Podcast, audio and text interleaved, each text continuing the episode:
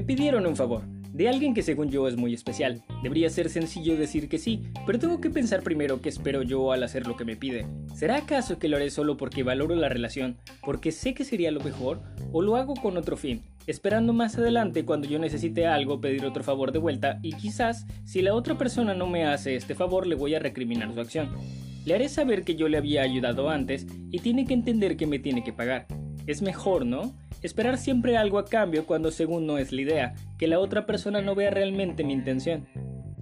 La pregunta es, cuando haces un favor, ¿lo haces por recibir algo a cambio o es porque tu intención es realmente genuina y solo tienes ganas de ayudar? Si tu respuesta es la primera, es mejor que comencemos por allí. Se supone que cuando tú aceptas hacer un favor, la razón del por qué se hace es por ayuda, por socorrer, porque sabes que es lo correcto y no estás esperando que te den algo de vuelta. Claro que si haces un favor se podría creer que la otra persona debería de tener la disposición de ayudarte cuando tú lo necesites, pero no quiere decir que sea su obligación. Si pides algo de vuelta y no lo recibes, no tendrías por qué reclamar o exigir nada, porque se supone que se hacía sin intención de esperar algo a cambio, pero si todo termina en reclamos e indirectas, quiere decir que desde el principio lo que estabas haciendo no era un favor y que las intenciones eran diferentes. Y no está mal, si en verdad no quieres hacer las cosas que te piden por gusto propio, no las hagas. No disfraces los favores de oveja y luego en determinado momento desenmascares tus intenciones y reveles que son lobos esperando atacar.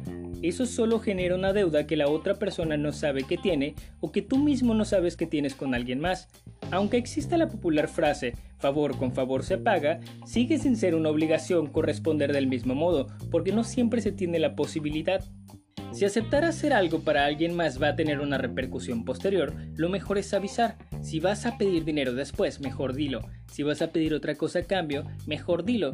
Así se va a entender que esto no es un favor sino un negocio y que ambas partes necesitan salir beneficiadas, porque de lo contrario cuando el tiempo avanza, la otra persona quizás va a pensar que todo marcha bien, que todo es miel sobre hojuelas y de repente surgen los reclamos, las indirectas, las culpas, los abusos psicológicos, queriendo cobrar como quieres y cuando quieres, todo volviéndose un problema y dejando de ser lo que se supone en principio que era, una ayuda genuina.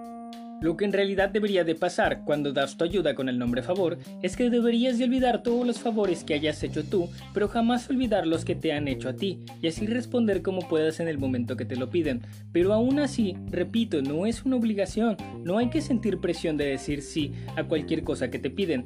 Es muy válido negarse, porque de verdad no tienes la posibilidad o la disposición o cualquier otra cosa que te impide en ese momento ayudar. La otra persona debería de tomarlo bien, no creer que por dejar de hacer un favor te conviertes inmediatamente en mala persona, porque también es algo que sucede mucho. Después de que apoyaste tanto a alguien en una sola ocasión que decides que no puedes, en ese preciso instante ya te volviste una mala persona, ya cambiaste, ya no eres la misma persona, ya eres despreciable ser humano.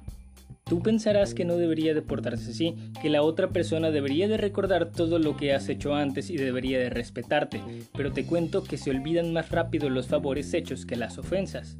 Y no creas que eres la víctima aquí, mejor piensa si tú no te has portado alguna vez del mismo modo, donde alguien que te ha apoyado tanto pierde valor para ti por una vez que no puede hacerlo. Si lo hiciste, deberías de verte en el espejo y tener en cuenta no tomar a mal si tú pides un favor y no te pueden ayudar.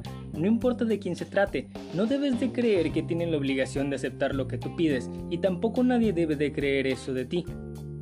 Si sientes que están abusando de ti, lo más sano sería dejar a esa persona a un lado. Si quieres hacerle entender y que recapacite, adelante, estás en tu derecho. Pero si no, no cargues peso que no te corresponde y tú tampoco le des más peso a los demás. El no poder ayudar no nos convierte en malas personas. Lo que hagas que sea por gusto y no porque crees que no hay otra opción.